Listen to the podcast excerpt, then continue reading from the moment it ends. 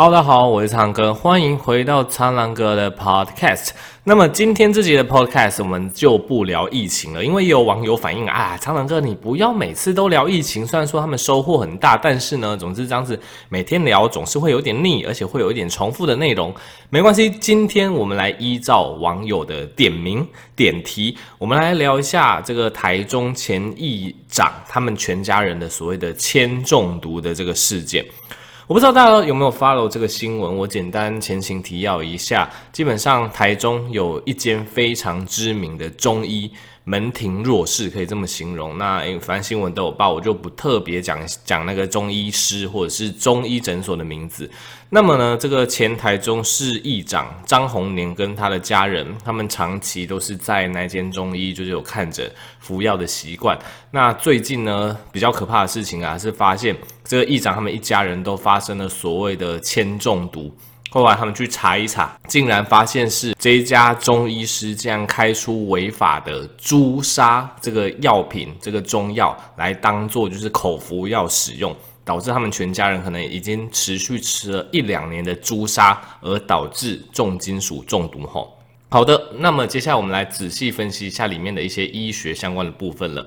首先，到底什么是朱砂呢？基本上我并不是什么中药的专业，不过现在网络媒体很发达嘛，大家随便去 Google 朱砂，维基一下朱砂，你就会发现朱砂其实它的成分组成其实蛮可怕的哦。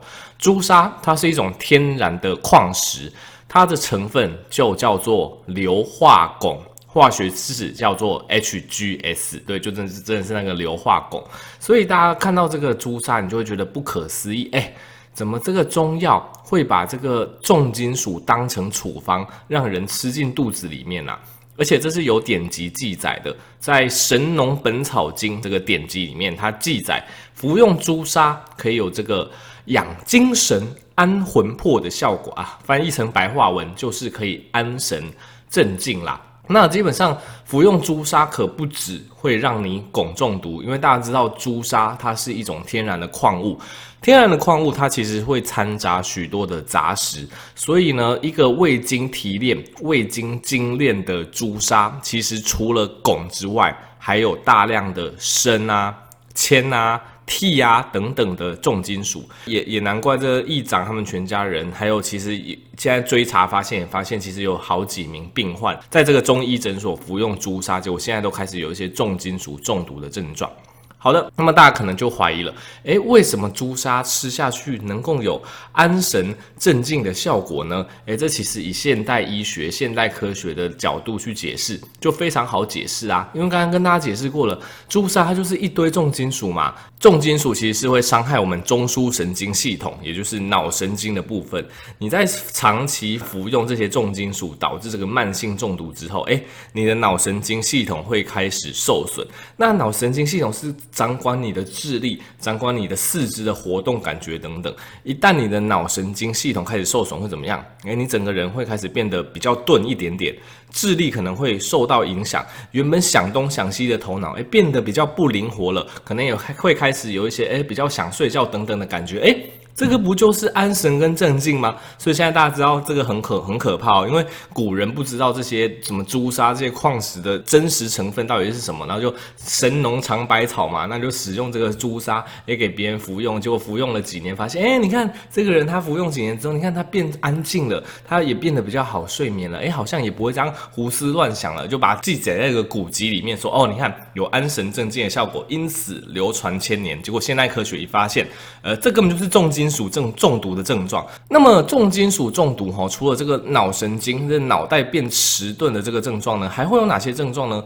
第二个常出现的就是所谓的肝脏跟肾脏的损伤啊，因为大家知道这个重金属它常常会经过我们的肝肾，我们肝肾会试图想要把它代谢掉，可是基本上没办法完全把这些重金属代谢啦，所以肝脏肾脏常常就会有这些重金属的沉积，会导致你这个肝脏肾脏的功能受损害。接下来你的肠胃道也会受到影响，因为它会影响到肠胃道的一些神经系统等等，会有常常有一些肚子痛啊、消化不良等等的状况。那此外也会影响到你的造血系统，造成你可能会有一些贫血的状况。那最后有可能你会对这些重金属啊或者是矿物的其他物质有一个过敏的表现。好的，那么朱砂中毒我们聊到这边，在这边我们其实不去深谈说到底为什么这个中医师他会开出朱砂这个违法的处方，让议议长他们全家人服用。这其实我有一点点百思不得其解，因为。大家知道现代医学去解密，也发现这个朱砂根本就是重金属，因此台湾早在二零零五年之后就禁用，就禁止朱砂的买卖，禁止朱砂的使用了。那根据新闻稿指出啊，这个中药商他的确有卖这个朱砂去给这个中医诊所，但是有去叮咛这个中医诊所说这个只能外敷，不能内用。但是呢，我们这个很有名的中医诊所，他还是把它开出来让病人服用了。我自己的想法是啊。他可能长期都用这一招啦，因为大家知道，病人吃朱砂，他也不知道它的成分是什么，他可能吃个一两年，真的觉得哦，自己思考已经没有那么想东想西了，真的有镇静安眠的效果。既然这个病人觉得有效，他就会一直回去找那个中医师，这个中医师就有钱赚嘛。我自己的推论是这样子啊，不然我觉得中医师不太可能不知道朱砂是个有毒的东西，还一直把它开出去这样子哈。好的，那么最后我就想要跟大家探讨一个非常重要的议题。我觉得许多的现代人呐、啊，他们都都对自然、天然的东西有所误解，大家都有一个执迷不悟的偏见哦，就是说自然、天然的东西才是对人体最好的。那那个呃不天然的东西啊，像什么手工制造的啊、机器制造的啊，如果有加入一些添加物啊、提炼出来的东西，诶，这不是天然的，这就对身体不好。很多人都有这样子的偏见呢。我相信你一定有听过你的亲朋好友、你的爸爸妈妈、爷爷奶奶、哥哥姐姐跟你说过，哎，这个西药啊，这个很多这个西药都是人工制造的啊，这个。对身体不好啊！这西药吃多了会有副作用。如果你真的想要调理身体的话，你可以去吃中药。中药他们是纯天然的，对身体比较没有副作用，可以治本。诶，大家一定都听过这样的想法。那现在这个东西朱砂。请问朱砂它有没有记载在中药典籍里面？有啊，它是不是个全天然的东西？它是全天然的东西啊，它是土生土长的矿石诶，它超天然的好不好？结果朱砂吃进你体内，诶，请问它对你是好处还是坏处？拜托，一点好处都没有，它就是伤害你的神经系统，伤害你的肠胃，伤害你的血球。所以这个简单的例子就可以跟你们讲说，其实天不天然、自不自然，跟它对身体好不好完全没有相关性。我举另外一个例子，大家去野外常常会看到那种。野外有长出香菇嘛？有那种颜色非常鲜艳的香菇，有没有？一看就有毒的。诶，请问这个颜色鲜艳的香菇，它是不是自然的东西？对啊，它是自然的东西呀。那根据你那些亲朋好友的说法，诶，这个自然的东西，我们应该要把它拿来下菜啊。这东西对我们身体好嘛？结果你不可能会这样子做嘛？为什么？因为你你有你的科学知识跟你说，这个自然的东西它是有毒的，我们不能吃这个毒香菇。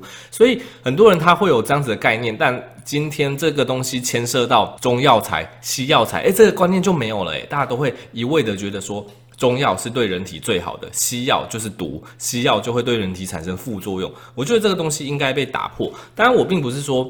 中药不好还是怎么样？其实我非常鼓励，就是如果你有一些慢性疾病，或者是你是癌症，在接受什么化疗啊，一些比较重大治疗的病患，诶，有时候西医它并不能帮你处理所有的问题，你可能会有一些慢性疼痛，或是有一些说不出来的不舒服之类的。其实我们都蛮鼓励病患也可以去接受中医的诊治。其实双管齐下，有时候会对病患是最好的。对，但是我觉得说，我们今天去判断一个东西对病人是好的还是不好的，都要有。科学的依归，这也是为什么最近的这个中药学也越来越走科学中药的这一块，因为越来越多科学家去分析说，诶，以前那些记载在古籍里面的那些处方，那些天然的物质，它们的真正成分到底是什么？所以才会抓出来说，诶，原来几百年前、几千年前用的这个朱砂，竟然是所谓的重金属，所以它在二零零五年之后才会被这个全世界啊、台湾啊产生禁用的结果。所以我觉得凡事都要以科学为依归啦，而不是说今天它是天然自然的。就一定对身体好。今天它不是天然自然的，就对身体不好。